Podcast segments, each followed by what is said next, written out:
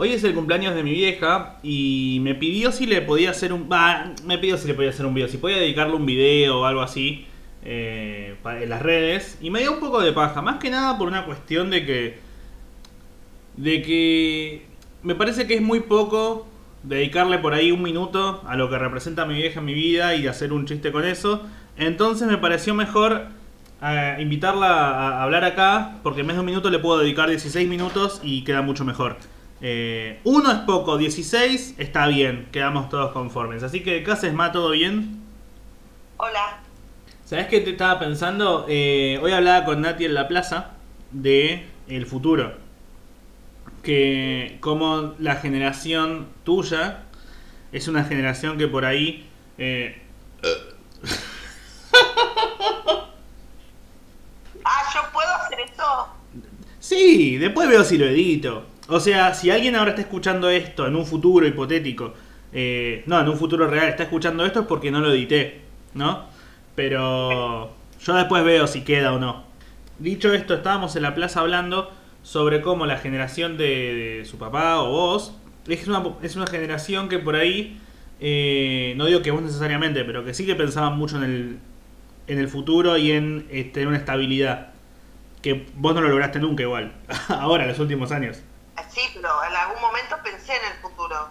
¿Qué, ¿Cómo pensabas cuando eras chica que iba a ser el futuro? Te si te preocupaba y cómo estás ahora. Me preocupaba... Siempre me dio miedo la muerte, entonces siempre calculé cuántos años me quedaban de vida de acuerdo a la cantidad, más o menos hacer un promedio de mi familia, cuánto vivía. Entonces yo decía, bueno, cuando tenía 15 años sabía que me quedaba un par de años. Ya ahora... Como 15 estoy años tenía que quedar un par de años. Claro, es como que tenía un montón, porque tenía 15 y más o menos un promedio era de 80, me quedaban un par de años. Ya hoy no hago muchas cuentas porque me deprimo peor. Pero cuando era más chica yo pensaba en el futuro y pensaba que iba a ser, siempre quise ser lo que no soy, así que mi- el pensamiento del futuro mío es bastante... eh, nunca me interesó tener ni plata, no me interesó tener casa propia, o sea, no era algo que me preocupaba, de verdad. ¡Ey, lo lograste! me importaba. ¿Eh? Lo lograste. ¡Uh! No, viste, logré mi futuro, pero, y, pero lo que sí quería era una familia. Mm. Porque mi familia era tan chota, pero tan chota, que yo quería tener a mi familia de una manera, o sea, mejor de lo que mi familia me tuvo a mí. No tuve una buena familia y yo quería a mi familia. Entonces, eh, no me importó cuando me, cas- me casé la primera vez, que me casé posta, casé Sí. con todo lo atrás. No me interesó que él no quería tener hijos porque era un sorete y no quería perpetuar su raza. A mí no me interesó. Ella es judía, así que lo puede decir. Eh, igual no se refiere a la religión, se refiere, se refiere a, a que era un hijo de puta él, así que no. La raza de ser de hijo de putas. Como por ahí hace 300 años uno decía, hace 400 años se vivía hasta los 30 años y era como, bueno, vamos a, a drogarnos y coger porque te vas a morir y después aumentó la cantidad de tiempo que podías vivir, entonces vamos a cuidarnos y planificar el futuro y ahora, no sé, digo como, bueno, tengamos familia, eh, eh, cuidémonos, construyamos, tengamos terrenos, trabajo, jubilación, etcétera y ahora se, la generación la mía es la generación de ok, vamos a vivir un montón, pero también nos podemos morir mañana de, de un bobazo, o puede haber una guerra, o se va a acabar el mundo, no va a haber más agua, entonces aprovechemos todo ahora y hagámonos mierda. ¿Pero qué es hacerse mierda, la edad tuya? No, no hacerse mierda, pero el otro día yo hablaba con amigos por WhatsApp y cuando te pedí lo de la factura para cobrar el, una cosa, eh, le pregunté a otros también si tenían por las dudas y decían, no, pero te podrías ser monotributista, viste, como para tener los aportes. No sé, me, medio que me da un, me chupa un poco un huevo ahora tener aportes. Por una cuestión de que dicen, ¿cómo no vas a tener aportes, Lucas? Si eh, ellos tienen más de 30 todos. Entonces, lo que yo decía era como, ¿qué paja estar pensando a los 27? Algo que voy a recién tener que pensar, no pensar, pero que si me jubilo va a ser dentro de 40 años más o menos. Entonces yo no quiero estar pensando ahora, ya me- si ya tengo ansiedad por lo que va a pasar mañana, imagínate pensar lo que va a pasar dentro de 40 años. Bueno, entonces no está muy, muy lejos de lo que yo quería. Para mí, pensar es como des- es descontar para morir. Porque es lo mismo, pa morir, me pa mí, pa No, morir. no entendí. Contar para morir.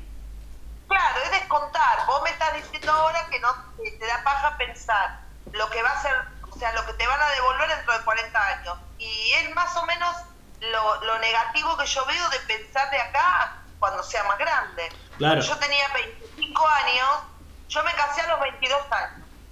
Lo único que me interesaba a mí era tener hijos. No me interesaba otra cosa. Sí. Yo lo que quería era ser madre. Quería ser madre, no me interesaba lo que era una familia. No, yo quería ser madre. Y parece pa- como si fuera premonitorio.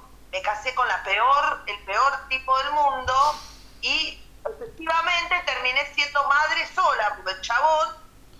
¿Sabes por qué estás vivo vos? Porque yo quería una familia. O sea, vos estás porque yo a los 25 años me saqué el DIU y le dije a la doctora, por favor, quiero que mi hija tenga un hermanito. Y ahí estás vos. Sí, pero vos tuviste, hijos, no una familia. Wow, true love for what-. Eh, padre ausente. Ok, vamos con las preguntas. ¿No es una paja tener hijos? No, si fuera una paja, hubiese sido... No, no hago ese chiste. Sueño pendiente. Sí, matar a mi ex marido. matarlo, quiero matarlo. Pero en chiste. Por supuesto, cuando vos decís un sueño generalmente no lo cumplen, así que ponele que es un chiste. No lo voy a hacer, porque mañana está muerto y me echa la culpa a mí. Primero, ser padre es incondicional, cagaste. Olvídate. Todo lo que vos le das a tus hijos jamás te lo van a devolver, te lo devuelven de otra manera. O sea, yo le puedo mandar 45 mudadoras y mudanceras a tu hermana y ella me mandó un sushi. ¿ok? Pero es así, y sos vos, es ella y es máximo. Todo, hasta los perros, no, los perros me dan un poquito más, pero por ahí. Bueno, es incondicional ser padre. Olvídate, no existe una relación más desinteresada que ser padre. Vos tenés una relación con la nada mismo. O sea, vos sos padre, punto. Sos padre, no existe que te van a devolver algo. Nunca te devuelven algo. Y mirá si me sale un hijo macrista. Peor. Lo voy a querer igual. ¿Qué te gustaría que te pregunte? Si estoy enamorada, si tengo una pareja. ¿Estás enamorada? Sí. ¿Tienes una pareja? No. ¿Preferirías no estar enamorada? Absolutamente. Pero la vida tiene más sentido estando enamorado. Nada es una cagada. Sí, pero al mismo tiempo está bueno porque te hace sentir cosas. Perdón. No, a mí me hacen sentir cosas. Las cosas. Pero. las No, cosas boluda, pará, déjame, déjame cerrar la idea. Que estar enamorado, sí, muchas veces puede, no, no tiene por qué ser correspondido, o puede serlo y que no funcione, pero el hecho de estarlo hace que sientas algo. Entonces, ya que sientas algo, es mejor que estar tirado viendo series sin sentir una mierda ante nada, eh, en un estado totalmente de pasividad, que está bueno porque está es una zona de. Déjame terminar. Es una zona de, de confort, buenísima, pero a veces está bueno estar incómodo. Estoy tirado en la cama viendo series. Pero Porque, bueno, sí, yo. sí, pero cuando vos está- no estás enamorado, las canciones de amor no, no las sentís tanto. Vos decís que porque, porque estoy enamorada escucho las nuevas de Harry Styles y lloro. Sí, La de Justin Bieber, porque hay que llorar esa canción. sí. La de, Low, la de Lowly. No, está buena la canción en sí, pero a lo que voy es que para sentir ciertas canciones tenés que estar en un estado. Yo muy pocas veces en mi vida estuve sin amor, no enamorada. O sea, yo me enamoré, siempre que estuve con alguien estuve enamorada, ¿no? Estoy, estoy bastante... sí. Y lo hablo desde el amor, no lo desde otro lado. Bueno, sí, estoy enamorada, pero no... Pero eh, no es el amor que es socialmente... eh, posi- o sea, socialmente visto bien. Ah, onda, onda de, de estás enamorada de un menor. ¡Ay, no! Todos son menores que yo, Lucas. Porque aparte ese es otro tema. Vos entras en Tinder y vos ves a los tipos de 60 años, yo conozco de 60 que están impecables. Están hechos mierda. Como yo. O sea, ¿Y por qué yo tengo que pensar en alguien que está bien si yo no estoy tan bien? Entonces tendría que No, no, abordarme. no, pero vos, te- vos tenés vos tenés 54 muy bien llevados. Hay gente vos estás bien. Que vos te tires para abajo es otra cosa, pero la- hay Vos sos mi hijo y es obvio que me vas a ver bien. no. Nunca me dijiste No. que veo mal. Yo tengo 54. Aparte, lo que me hace es jovial, primero porque me gusta todo lo que es de ahora. Yo no digo, ay, tiempo pasado. Y pará, pará, mejor". pará, pará, pará. Dame un segundo. El conductor de intrusos es Horrial. ¿Tenés ganas de decir algo? Te amo, mi amor. Porque no me dejas hablar todo, porque vos, si a mí me dejas, yo te digo todo lo que pienso. Y Ok, no mira, hagamos esto. Te voy a dejar tres minutos para que digas lo que se te cante. Le, bueno, le tengo miedo a la muerte, mucho, y le tengo miedo a la gordura. ¿Sí?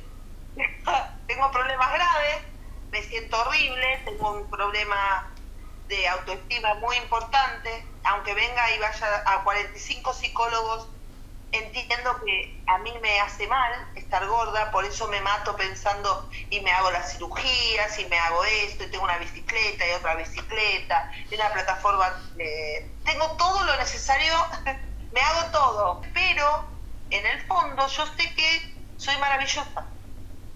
Entonces, ¿qué, cómo, ¿qué pesa más? Juan.